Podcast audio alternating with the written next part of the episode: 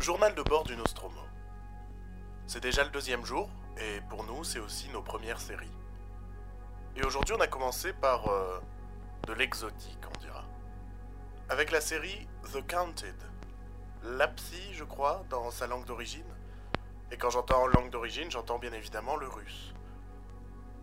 On a assisté à cette série dans le cadre du cycle Panorama International, c'est-à-dire que ce sont des séries déjà diffusées dans leur euh, pays originel, mais pas chez nous en France.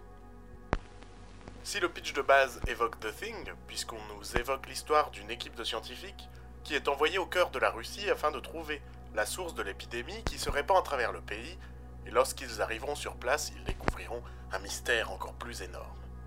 Le vrai pitch serait plutôt pour moi un mix entre Lost, The Wicker Man et Le Prisonnier. Puisque, très rapidement contaminés et laissés pour morts, deux des scientifiques envoyés pour, voilà, trouver la source de l'épidémie, se réveillent guéris au sein d'une communauté de 46 personnes vivant, euh, bah, vivant sur une île au milieu d'un lac gelé et qui obéissent aux règles établies par un dieu miséricordieux du nom de Lapsi, qui leur offre une semi-immortalité, mais qui les empêche également de quitter l'île. Je sais pas quoi penser de cette série. On a assisté à la projection des deux premiers épisodes de la série. Et une nouvelle fois, je, suis perdu. Parce qu'autant le premier épisode était médiocre et soporifique, autant j'ai bien aimé le deuxième. Autant, bah putain, la mise en scène, elle, est datée, on dirait une série de la BBC d'il y a une dizaine d'années.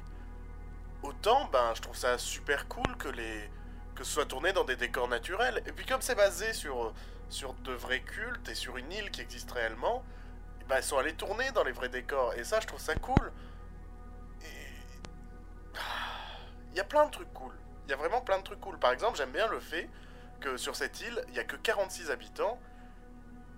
Et en fait, le nombre restera toujours à 46. Et à leur arrivée, lorsque les deux scientifiques arrivent, il ben, faut forcément que quelqu'un meure. J'aime bien aussi le fait que les 46 habitants, ben, ils ont tous un nom qui correspond à leur fonction. Euh, les deux, justement, on va pas se mentir, les scientifiques, ils vont arriver et vont, au final, être recueillis au sein de la communauté. Ben, ça va être considéré comme la doctoresse, puisqu'il y en a une, ben, c'est une femme et elle est scientifique. Et l'autre, c'est la bête, parce que c'est lui qui va être chargé de tuer quelqu'un dans, eh ben, dans, dans- cette communauté afin de trouver sa place. Il y a la veuve, il y a l'ancien, il y a le sabre, enfin, ils ont tous des noms comme ça, et ça j'aime bien, on dirait un peu euh, un vieux récit fantastique euh, des années 50, 60, et ça je trouve ça cool. Et en même temps, il y a des trucs tellement pas originaux, genre...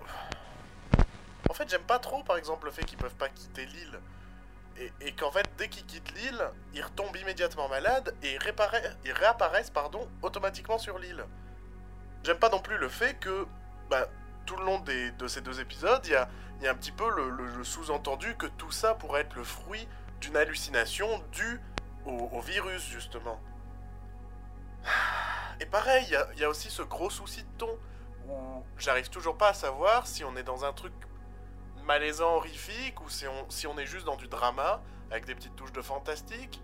Euh, Il y a beaucoup d'émotions. Euh, la créatrice elle-même qui est venue, qui, a assisté à la projection avec nous, bah, a dit que ce qui l'intéressait le plus dans cette histoire, c'était pas l'histoire, c'était les personnages et leurs relations, et c'est le cœur du récit.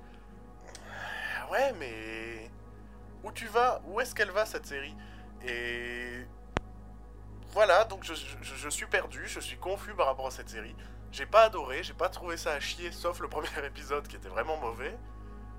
Euh, aidez-moi. euh, aidez-moi peut-être à essayer de la trouver, parce que sur internet elle est introuvable cette série. Euh, je, je sais pas comment pouvoir regarder la suite, je sais même pas si j'ai envie de regarder la suite. Et c'est pour ça qu'au final, je crois que ben, je, je, donnerai à cette série une note de meh sur 20. Quoi. J'ai oublié de dire que le nom de la créatrice c'est Ina Orkina. Voilà. Deuxième série vue aujourd'hui, et ce sera la dernière pour cette journée, c'est Barry, co-créé par Bill Hader et euh, Alec Berg. Alors Alec Berg, ça parle peut-être un peu moins, mais c'est un des producteurs de Silicon Valley, si je me trompe pas, qui est aussi une excellente série.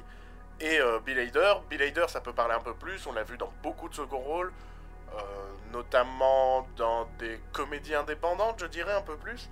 Et sinon, si vous avez suivi un petit peu le Saturday Night Live, voilà, il a fait partie des, gros casts de ces dernières années. Et donc ces deux se sont retrouvés pour créer cette série, Barry, et, j'ai adoré. Euh, ça faisait quelques temps que je voulais la regarder parce que c'est pareil, c'était pas une avant-première ce soir, c'était euh, la diffusion de trois épisodes histoire de, de donner envie d'acheter un abonnement au CS puisque c'est le partenaire du festival. Et, et ça faisait quelques temps que je me forçais à ne pas la regarder et je regrette pas parce que là. Alors, ça n'a pas forcément une esthétique dingue, mais ça faisait plaisir de voir cette série au cinéma. Ça, ça faisait plaisir en fait de voir Bill Hader au cinéma. Euh, Barry, c'est l'histoire d'un tueur à gages qui, au cours d'une de ses missions il est chargé de tuer un, un, un- un jeune, euh, un jeune comédien, en fait, un jeune acteur qui, qui fait partie d'une petite troupe de théâtre un petit peu merdique, va en fait tomber amoureux de- de- du théâtre et de cette petite troupe d'acteurs et va se retrouver à pas vouloir accomplir sa, sa mission et, à se retrouver à avoir envie de devenir comédien. Et c'est cette histoire de, de ce mec-là qui, euh, ben, en conflit avec les Russes qui l'ont embauché pour tuer ce mec-là, ben, se retrouve en même temps à prendre des cours de théâtre. Cours de théâtre qui sont donnés par Henry Winkler, qui, euh, ben, pour les plus âgés, c'est Fonzie de, de Happy Days. Et euh, Henry Winkler qui est toujours excellent. Le personnage rappelle d'ailleurs vachement euh, l'avocat de la famille Bluth d'Arrested Development, donc ça ne peut que faire plaisir. Et euh, de, toute façon, de manière générale, le casting est vraiment excellent. Et, je dirais plus que ça, c'est que les castings est excellent, mais les personnages sont excellents. Euh, c'est drôle, c'est touchant, étonnamment. Il y a vraiment des petits moments d'émotion. Ça dure 30 minutes par épisode, donc ça se laisse facilement regarder. Et ouais, si vous aimez l'humour noir, si vous aimez les comédies feuilletonnantes, et moi j'aime particulièrement ça parce que j'aime bien avoir une grande histoire quand même dans, ma comédie. euh, et si vous, si vous voulez quelque chose qui va parfois vous prendre un peu par surprise, parce que j'aime bien cette idée que au-delà du thème de euh, un tueur à gages qui devient acteur, tout ça, il y a tout un discours sur la solitude bah, qui est assez touchant, qui est, assez émouvant et, et je trouve ça cool. Je trouve ça vraiment cool d'avoir vu ça ce soir, ça m'a fait plaisir. Et, euh, et je crois que c'est un peu tout pour euh, cette euh, deuxième journée du, festival.